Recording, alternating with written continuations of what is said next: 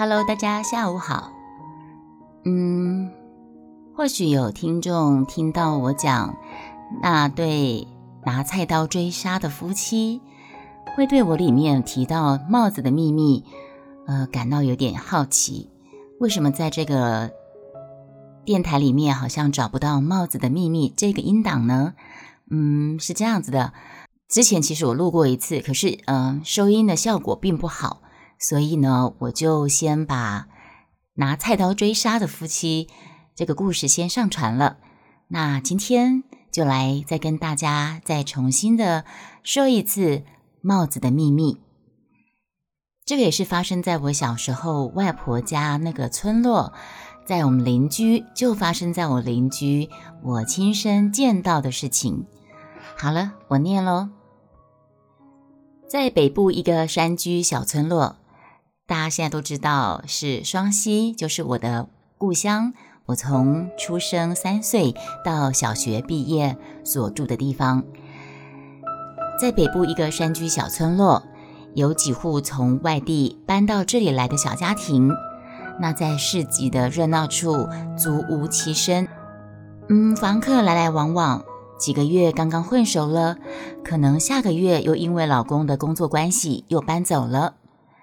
那有几家住的比较久，感情好到可以跟房东太太互认干姐妹，然后大家就会串门子闲颗牙，包饺子啦，做菜柜啦，煮煮啊，你送我们家你煮的地瓜汤，我送你们家我煮的菜瓜梅，哎，菜龟梅这样子哈，整个院子都和乐融融，那邻居大家都互相有口福。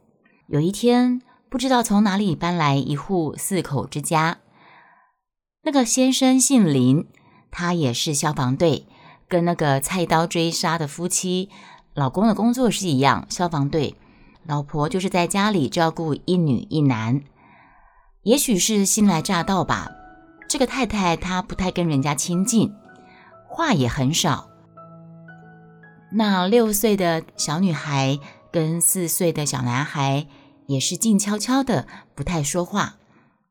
那跟小孩邻居呢，也是很少有互动，也不太跟我们一起玩。呃，房东太太在大家在闲聊的时候，面对三姑六婆，都会好奇询问啊，就说：“哎，啊，这个太太那种点积极都没被干恭维哈。”那房东太太就只是淡淡的回答说：“哦，大概是比较陌生吧，毕竟刚刚搬来嘛。”跟大家还不熟，有些人个性本来就不是那么容易自然熟的，可能需要时间。好，那大家好奇的其实还不不只是过分安静这一项，还好奇什么呢？那个时候我记得是夏天，八月天很热，在这么热天气之下，哪一家小孩子总是长袖长裤的，包的密不通风呢？我们都明明看那个姐弟两个都已经满头大汗喽，可是做妈的就是不肯给他换短袖短裤，这就让大家更好奇了。有一天中午，那个林太太她带着两个小孩在院子里，一碗饭轮流着喂着孩子俩。呃，就是像一般，如果家两个两三个小孩，妈妈很可能就是在以前那个年代啦，比较会这样做，就一碗饭汤匙，就为了这个大的一口，再问中间这一口，再问第三个一口这样。那这个林太太也是一碗饭轮流喂食姐弟两个，那房东太太跟着几个姐妹呢，在旁边一边捡着菜，一边聊天。他们那时候，我就记得在院子里面总是会看到，呃，邻居太太们就聚在一起，就是手上做着一些家庭代工啦，不然就是互相在那边剪菜，在那边盯菜，或者是在包水饺这样，然后一边聊天。然后那个乡下的凉爽的院子里面有那个穿堂风，穿堂风吹过去，凉凉的，吹的人倦倦懒懒的。那大家的话呢，也就一搭没一搭的。突然有一声很爆裂的怒吼声划破这个宁静的空气，我叫你给我吞下去，听到没有？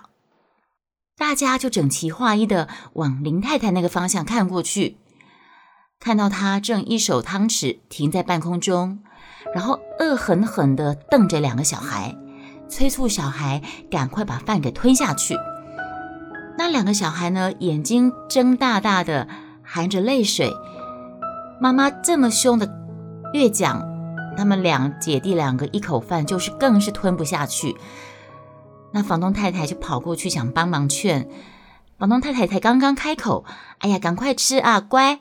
还没有讲完，林太太已经把碗筷给丢下来，双手夹弓，很用力的往姐弟两个脸上呼巴掌，呼个不停，噼啪噼啪噼啪，大家都先傻了。等回过神来，想要去劝阻的时候呢，姐弟两个脸红彤彤的脸，满满是五爪的痕迹呀。这两个可怜的小孩，惊慌的脸上泪水纵横。可是你们知道吗？他们却不敢哭出声音。那林太太推开众人，就把藏在房东太太后面的小孩抓回家，因为房东太太赶快把他们挡，赶快站在前面，像那个老鹰。母鸡护小鸡，这样把他们两个护在后面。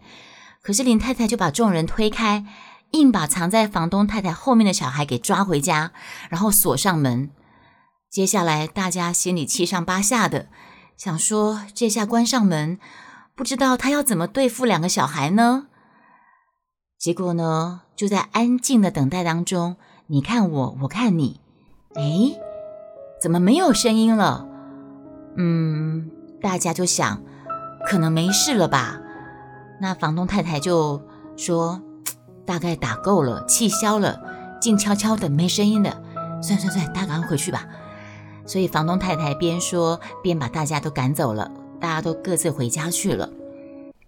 一直到第二天中午，大家才又看到那对姐弟俩，每个人两个人都戴着宽边的花草帽。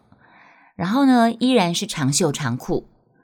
那趁林太太她出出去买菜，张太太就好奇的掀开帽子，她大叫了一声：“哎呦，要羞哦！”大家赶快搞围过去一看，你们知道发生什么事吗？猜到了没？姐弟两个人的头发被剪得跟狗啃似的，只剩下大概三公分长。那个姐姐原本到肩膀的长发，被剪成这个怪异三公分、两公分不等，像狗啃的怪异的模样。张太太就问说：“是妈妈剪的吗？”那个女孩子抬起头，睁着大眼睛，双眼无神的看着张太太，又看着房东太太，傻傻的点点头。她不哭也不说话。房东太太红了眼眶，一把抱住他，把他袖子翻开来看，眼泪就落了下来了。这是我第二次念了，所以我就没有哭了。我上一次录的时候，我忍不住哽咽，因为当了妈之后呢，心某一块会特别的柔软，哭点就特别低。房东太太就眼泪就落下来，就就说了：“要求我这么小，喊你细喊啊，怕喊你当啊。”为什么大家就赶快翻开弟弟的裤管啊、衣袖，一一审视他们身上那些惨不忍睹的伤口？大家一边帮忙上药，一边骂。他们心疼的不只是小孩子身上看到的皮肉伤，更心疼的是他们的幼小的心灵所受到的惊慌跟恐惧。你们想想看，这么小的孩子被打。被虐待到已经哭不出声音来了。嗯，后来从林先生那边得知，这个太太呢患有躁郁症，那自己呢又常常不在家，只要太太一发病，小孩一不乖，太太发作，小孩就遭殃了。那剪头发事件之后呢？三天两头就会听到林太太在打骂孩子的吼叫声，还有男孩子的哭叫声。没多久，他们就搬走了。所以呢，每次只要一听到家暴的新闻，或者是听到邻居妈妈歇斯底里的吼叫小孩的声音，这边有点好笑，等待会儿再说。为什么我会提到邻居妈妈歇斯底里的吼叫小孩？我都会想起小时候住在外婆家，那个头发被剪得乱七八糟的，然后戴着宽边草帽的小女孩的脸，跟她失落、空洞、没有什么精神的眼睛，她的眼神。她是我的邻居，名字我已经忘了，但是她眼里的惊恐跟帽子底下的秘密，我却永远、永远都忘不了。啊，这就是我所写的《帽子底下的秘密》。嗯，我觉得现在家暴专线已经广告了很多年，已经被推广了很多年了。所以呢，家里面的小孩比较鬼灵精怪的，有时候在面临父母的管教的时候，有些鬼灵精怪孩子就会反驳说：“你在骂我的话，我就打电话去家暴专线检举你哦。”有时候会碰到这样的笑话出现。我为什么会写写到说，呃，邻居妈妈歇斯底里吼叫小孩？这就让我想到。呃，在我们这个社区，我们住九楼嘛。那么楼上十楼有一对夫妻，妈妈是小学老师，她有两个女儿，女儿跟我女儿差不多年纪。呃，有一阵子我们在电梯，曾经有一次碰到他们夫妻两个带着两个女儿在电梯里面，那当然就互相打招呼。那出了电梯离开了他们视线之后呢，我先生就说：“你看那个大姐姐一脸很臭，然后很不开心的样子。”然后我女儿就说：“对啊，她一定是从小被她妈妈骂到大的，很可怜。但是她的小女儿就比较比较会有笑脸，女儿感觉比较开朗一点。然后呢，我女儿就说：啊，因为她妈妈是疯子啊，常常听到她妈妈歇斯底里在骂孩子的声音。这样，其实我有听过，但是我就没有特别去注意。但是因为他的房，因为他在我们楼就在我们楼上而已，所以他是那种很尖锐的。”然后是喋喋不休的歇斯底里的叫骂的方式，对我以为只有我听到，结果没有想到，其实我女儿也听过很多次。其实，在晚上万籁俱寂的时候，特别可能是那个房，呃，我跟我女儿的房间正楼上就是那个他们那对姐妹的房间，那可能妈妈就在房间骂孩子，所以声音就听得特别清楚。那歇斯底里，其实说到妈妈歇斯底里，我都一直不会演，我是一个很。情绪化的妈妈，嗯，特别讲到这个呢，就要讲到说孩子该不该送安亲班。嗯，因为我自己在也是有带，也是有经历过一段我自己带小孩，小孩的我女儿的小学阶段，都是我自己带她接送，然后呢，放学回来就接回家指导功课等等，啊，送安亲班啊，不，不是送安亲班，送才艺班，学英文、学钢琴之类，都是我全职的在当。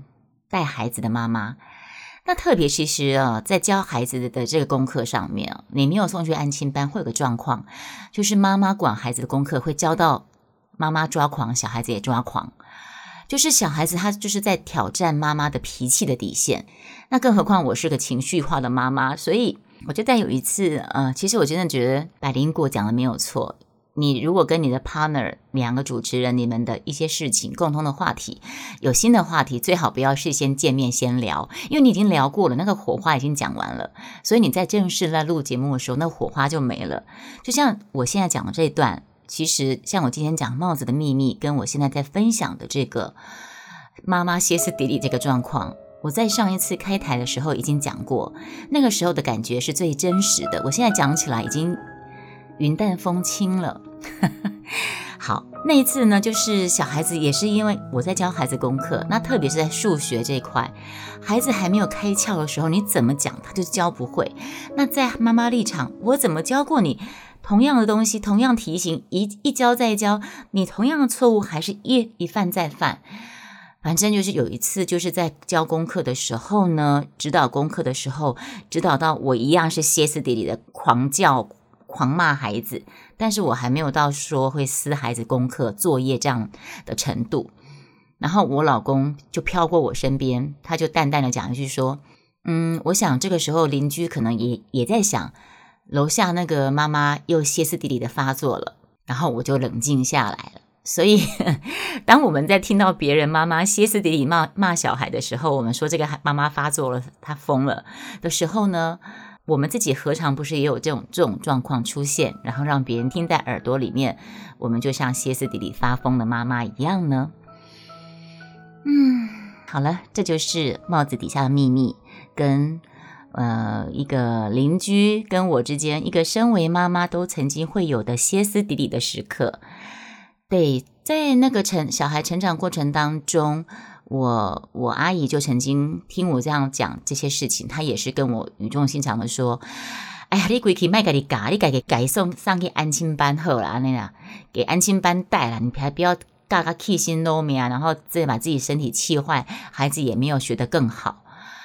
呃，可是那时候我的想法是我没有在，我已经离开银行了，一个老公的一个担担心的情况下，我明明没有创造收入，那时候我的配音还不算进入轨道，我没有赚钱的情况下，我是应该不要再花安亲班的这个费用，所以我就没有送孩子去安亲班。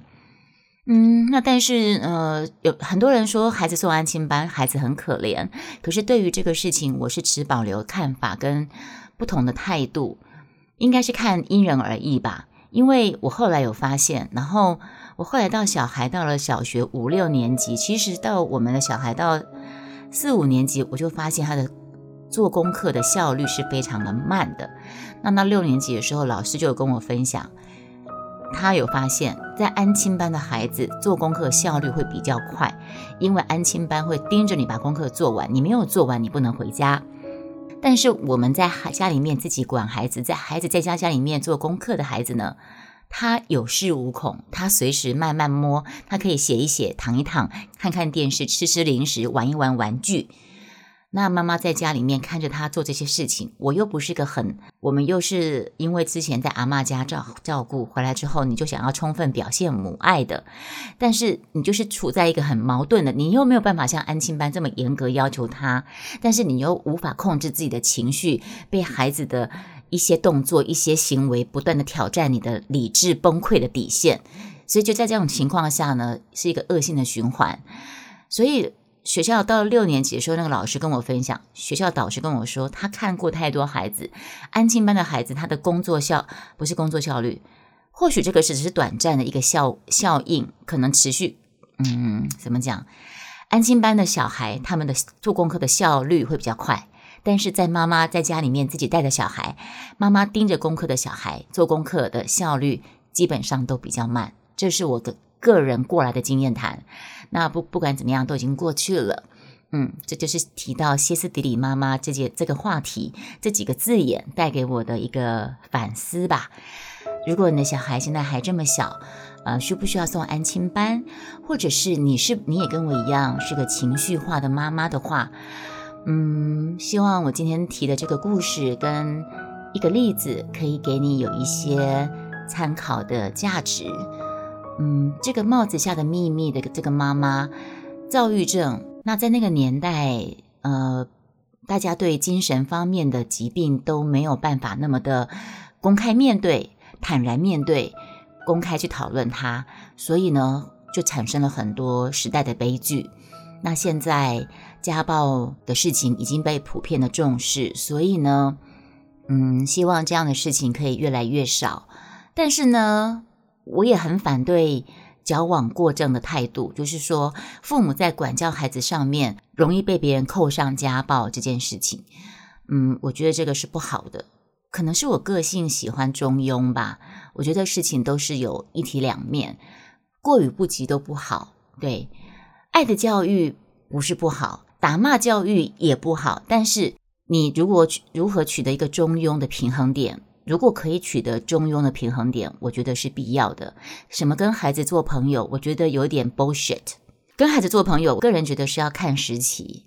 你在小孩完全没有建立任何的一个判断观，或者是说小孩完全无法判断的时候，小孩还在成长摸索阶段，你必须要担负起一个父做父母的指导的角色，矫枉矫正他的错误观念。你不能够单纯的当朋友。是不是我们把呃太把这句话说我们要跟小孩当朋友这句话挂在嘴边，造成现在的小孩的呃目无尊长的一个社会乱象的来源呢？这是我心中一个很大的疑问。我不知道大家的想法如何，但这是我的一个小小的疑问。嗯哼，今天就先说到这儿吧。